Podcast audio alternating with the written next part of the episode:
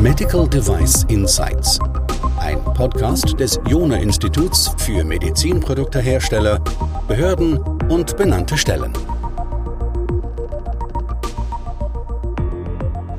In diesem Podcast möchten wir über eines der zentralsten Themen sprechen, die es im ganzen Bereich Medizinprodukt gibt, nämlich über das Risikomanagement. Genauer gesagt wollen wir sprechen über das Tooling beim Risikomanagement. Anlass für diesen Podcast ist eine benannte Stelle, die sich bei uns gemeldet hatte und gesagt hat, mit dem Marktführer aller Risikomanagement-Tools, nämlich mit Excel, würden sie sich schwer tun und haben da schon eine Non-Compliance für einen Hersteller aussprechen wollen. Das müssen wir uns jetzt näher anschauen, ob eine benannte Stelle das überhaupt fordern darf oder verbieten darf. Aber bevor wir so weit gehen, schauen wir uns erstmal die Frage an, wann macht denn ein Tool überhaupt Sinn? Also ein dezidiertes Tool, ich meine jetzt nicht Excel. Und um dieses Thema zu besprechen, habe ich Christian Rosenzweig wieder mal gerufen, unseren Experten fürs Risikomanagement. Und falls es noch jemand gibt, der den Christian nicht kennt, dann stelle er sich vielleicht ganz kurz nochmal vor. Ja, vielen Dank. Mein Name ist Christian Rosenzweig. Ich bin seit vier Jahren Berater am Jona Institut, beschäftige mich hauptsächlich mit Risikomanagement und IT-Sicherheit und kenne eben den Markt der Medizinprodukte schon seit mehr als 20 Jahren von innen und außen und habe so manches erlebt in dieser Zeit. Ja, und vor allem auch so manche Risikomanagement-Akte selber geschrieben, überprüft, verbessert, durch die Zulassung gebracht und dabei auch viele Tools eingesetzt. So ist es. Ja, du, starten wir mal vielleicht, bevor wir auf die benannten Stellen und deren Forderungen eingehen, mit einer Frage, wann denkst du, macht ein dezidiertes Risikomanagement-Tool überhaupt Sinn? Also die erste Frage ist, wie komplex ist überhaupt mein Produkt? Wenn ich ein ganz einfaches Produkt habe, wie zum Beispiel eine orthopädische Schuheinlage oder ein manuelles Fieberthermometer, dann ist die Risikomanagement-Akte sehr überschaubar. Wenn ich aber ein komplexes Produkt habe, wo ich verschiedene Gewerke mit drin habe, wie Software, Mechanik, Elektronik, dann habe ich vielleicht Serviceaktivitäten noch umfangreich zu betrachten. Ich habe eine umfangreiche Produktion mit hoher Fertigungstiefe. Ich habe vielleicht noch viele Lieferanten mit eingebunden. Dann habe ich unglaublich viele submodulare Risikoanalysen, die ich betrachten muss und die ich irgendwie zu der großen ganzen Risikotabelle nach ISO 14971 zusammen konsolidieren muss. Und dann muss ich innerhalb dieser Risikotabelle noch die vielen Verlinkungen zu Maßnahmen pflegen, die dann wieder ins Außen gehen, das heißt in Produktanforderungen reingehen, in die Produktion, in bestimmte Tests reingehen oder auf organisatorischer Ebene zum Beispiel Personalschulungen betreffen oder auch Lieferanten betreffen und dann wird das Ganze nicht mehr handhabbar. Dann kann ich nicht mehr mit einem einfachen Excel-Tool diese ganze Traceability überblicken.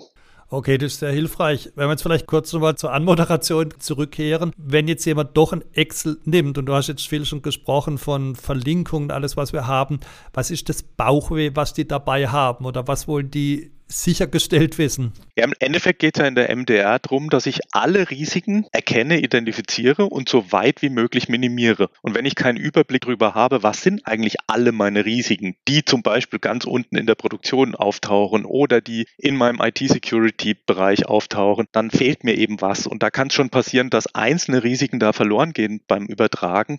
Und diese Klarheit und Nachvollziehbarkeit der einzelnen Elemente und wie sie zueinander stehen, die brauche ich eben dringend. Ah, okay. Das heißt also, hier geht es viel auch, ich nenne es jetzt mal ums Thema Traceability, die man hat, ja, also die man haben muss zwischen den, du hast vorhin gesagt, auch den Risiken oder Gefährdungen aus den verschiedenen Gewerken mit raus und dass dieser manuelle Prozess ein Problem sein kann. Ich glaube, das kann man nachvollziehen. Und wenn man das dann verlinkt in Excel, dann kommt möglicherweise, aber das sagst du uns, noch so Themen wie CSV, Computerized System Validation on top. Liege ich da richtig? Ja, ganz genau.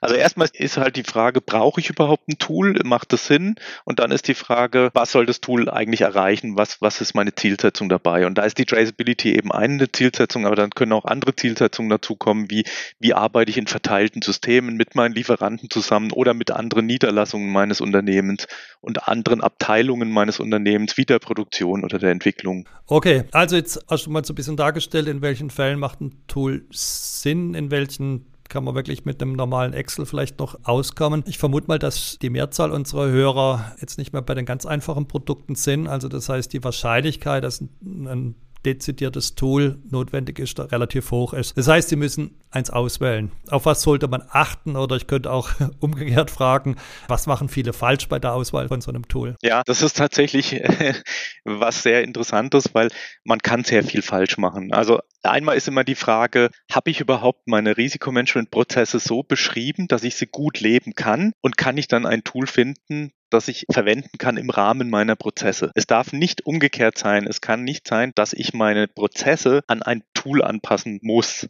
Und das passiert halt sehr häufig, dass die Hersteller sich ein Tool suchen, stellen fest, ihre Prozesse passen nicht mehr und dann leben sie einfach so, wie das Produkt das vorgibt.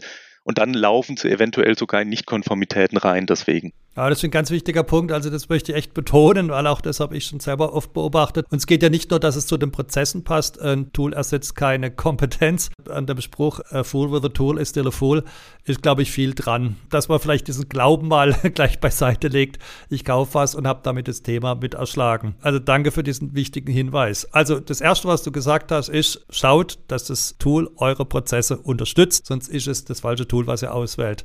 Was sind weitere Kriterien, auf die man bei der Toolauswahl achten sollte? Ja, vielleicht noch auf diesen Punkt genauer eingegangen. Wenn ich zum Beispiel ein Tool verwende, das nicht der MDR genügt, nicht auf die MDR und die ISO 14971 idealerweise zugeschnitten ist, dann laufe ich da halt in Fallen rein. Beispiel, das ALAP-Prinzip, das lange Zeit im Risikomanagement gegolten hat, das auch immer noch über die 14971 propagiert wird, das kann ich eben aus Gründen der MDR nicht mehr so anwenden, weil die sagt ganz klar, jedes Risiko muss so weit wie möglich minimiert werden. Ich kann keinen grünen Bereich haben, wo ich pauschal keine Maßnahmen mehr brauche. Und wenn das Tool das eben genau so vorgibt und sagt, wunderbar, du musst keine Maßnahmen implementieren, weil du hast schon alles grün und ich halte mich dann als Hersteller dran, dann habe ich gleich wieder eine Abweichung gegen MDR geschaffen. Eine toolunterstützte Abweichung haben wir dann. Sozusagen, genau. Ja. Dann ein weiterer Punkt, die Lizenzkosten. Das wird halt auch oft falsch eingeschätzt, weil man sagt, okay, der Lizenzpreis pro Teilnehmer oder pro Anwender ist recht gering, das können wir uns leisten. Und dann stellt man halt im Laufe des Projektes fest, dass es doch mehr Leute sind, die auf dieses Tool zugreifen müssen, die da Zugriff teilweise brauchen. Wenn wir da zum Beispiel an den Post-Market-Bereich denken, die ja mit der Risikomanagement-Akte auch arbeiten müssen, dann kann es halt schnell passieren, dass die Lizenzkosten monatlich den kompletten finanziellen Rahmen sprengen. Und wenn ich das erst am Ende nach der Einführung feststelle, dann habe ich ziemlich viel Ineffizienz geschaffen. Weil dann muss ich wieder zurückrollen, schlimmstenfalls. Ja, ein weiteres Problem, dass das Tool einfach zu komplex ist in der Bedienung und eine schlechte Usability hat. Das ist auch was, was man vielleicht erst nach der Einführung feststellt. Deswegen empfiehlt sich da eine ausreichend lange Pilotphase zu machen, um erstmal zu testen, kann ich mit dem Produkt in der Praxis gut arbeiten.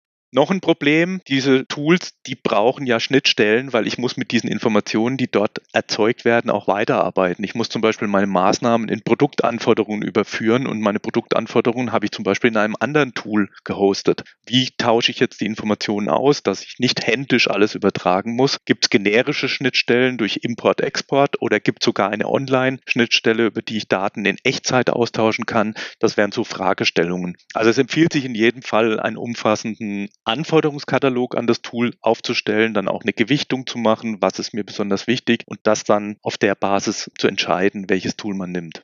Du hast ja gerade eins indirekt jetzt auch schon gesagt gehabt, es muss auf jeden Fall das verteilte Arbeiten unterstützen, weil in verschiedenen Phasen zumindest verschiedene Experten darauf zugreifen können müssen. Ja, du hast gerade die Post-Market-Phase angesprochen gehabt, da muss wahrscheinlich aber ein Produktmanager mal drauf zugreifen können, da muss möglicherweise der IT-Security-Experte drauf zugreifen können, der vielleicht das mit einer NIST-Datenbank abgleichen muss, der Risikomanager, die Kontextexperten, die Entwicklung, das ist eine ganze Range an Leuten, die ja auch nicht notwendigerweise möglicherweise immer am gleichen Ort sitzen. Ganz genau. Und jetzt kommt nämlich gleich das nächste Problem. Weil es so viele Stakeholder gibt, die dieses Produkt bedienen werden, wollen die auch alle bei der Tool-Auswahl mit sprechen. Die legen also alle ihre Anforderungen an das Tool auf den Tisch und am Ende findet man gar keine Tools mehr, weil die Anforderungen einfach zu heterogen sind. Eventuell laufen auch die Kosten für die Tool-Einführung aus dem Rahmen, weil dann noch spezifische Anpassungen ans Produkt notwendig sind.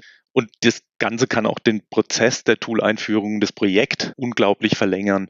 Ja, da bist du schon beim nächsten Punkt. Also es ist ganz wichtig, was du sagst. Also das, was vielleicht auch trennen. Also sozusagen der erste Aufgabenpaket, über das wir jetzt gesprochen haben. Auf was achten wir bei der Tool-Auswahl? Ja, du hast über Dinge gesprochen wie anpassbar an die individuellen Prozesse, Spezifität für die Medizinprodukte Welt mit MDR und ISO 14971, Thema Kosten, Thema Gebrauchstauglichkeit, Thema Schnittstellen, Thema verteiltes Arbeiten. Jetzt gehen wir mal davon aus, wir haben eins gefunden. Jetzt hast du nämlich schon die Tür aufgemacht für die nächste Frage. Auf was müssen wir jetzt achten, wenn wir das einführen? Ja, angenommen, wir haben das Tool. Was sind jetzt die Stolpersteine, die wir unbedingt umschiffen sollten, damit wir da nicht an der nächsten Hürde scheitern? Das liegt fast auf der Hand und passiert unglaublich oft, dass man sagt, ich habe jetzt ein kommerzielles Tool ausgewählt, das kann ich auf Knopfdruck bei mir installieren und dann lege ich los. Und so werden die meisten Projekte auch gestartet. Und dann stellt man aber fest, dass es doch im Wesentlichen ein Change-Management-Prozess ist, den ich da durchführe im Unternehmen, dass ich die Leute mitnehmen muss, dass ich die Strukturen entsprechend schaffen muss. Und das Ganze schreit eben nach einer Steuerung dieses Projektes. Und deswegen würde ich auch dringend empfehlen, immer ein Projekt zu starten.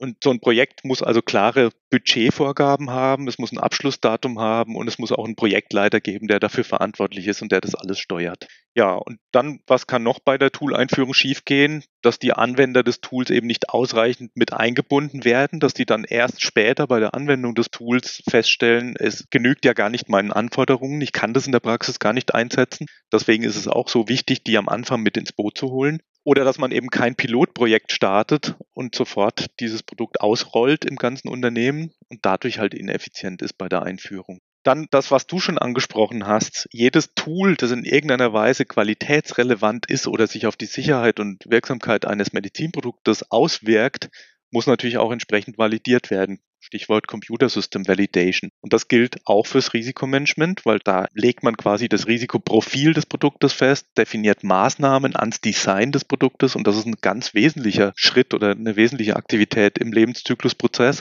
Und wenn ich die Software dahinter nicht im Griff habe, dann können mir ja auch Maßnahmen durch die Lappen gehen, die ich irgendwann mal festgelegt habe. Oder die Traceability funktioniert nicht und die Maßnahmen kommen nicht im Produktanforderungsprofil an. Genau deswegen muss ich es validieren. Und diese Validierungsaufwände, die dürfen halt auch nicht falsch eingeschätzt werden. Und das passiert eben oft auch, dass dann am Ende des Projekts noch ein Qualitätsmanager auf die Idee kommt, ihr habt Computer System Validation vergessen, jetzt müsst ihr das noch schnell nachziehen.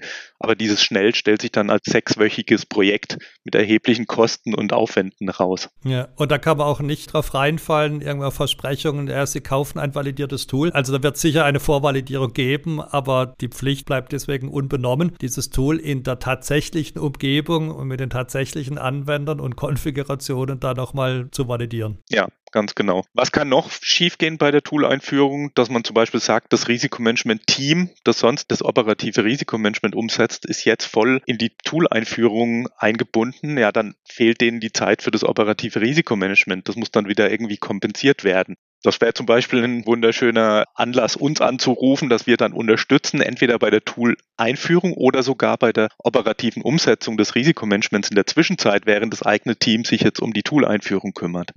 Weil das ist ja durch die Katastrophe, um ein Tool einzuführen, machen wir die Produkte unsicherer. Das wäre wahrscheinlich nicht ganz im Sinne dieser ganzen Initiative. Genau. Siehst du noch weitere Dinge bei der Einführung? Ja, noch so Kleinigkeiten, dass man zum Beispiel vergisst, die IT-Abteilung einzubinden, weil dieses System, also dieses Tool muss ja dann eingebunden sein in ein System, muss gehostet werden, muss gepflegt und gewartet werden und da ist natürlich die IT-Abteilung, die eigene IT-Abteilung ganz wesentlich. Wer macht zum Beispiel ein Backup von den Daten, die da mit in dem Tool erzeugt werden. Wer kümmert sich um Schulung, wer kümmert sich um Lizenzen, Lizenzvergaben und Passwort- und Rollenmanagement?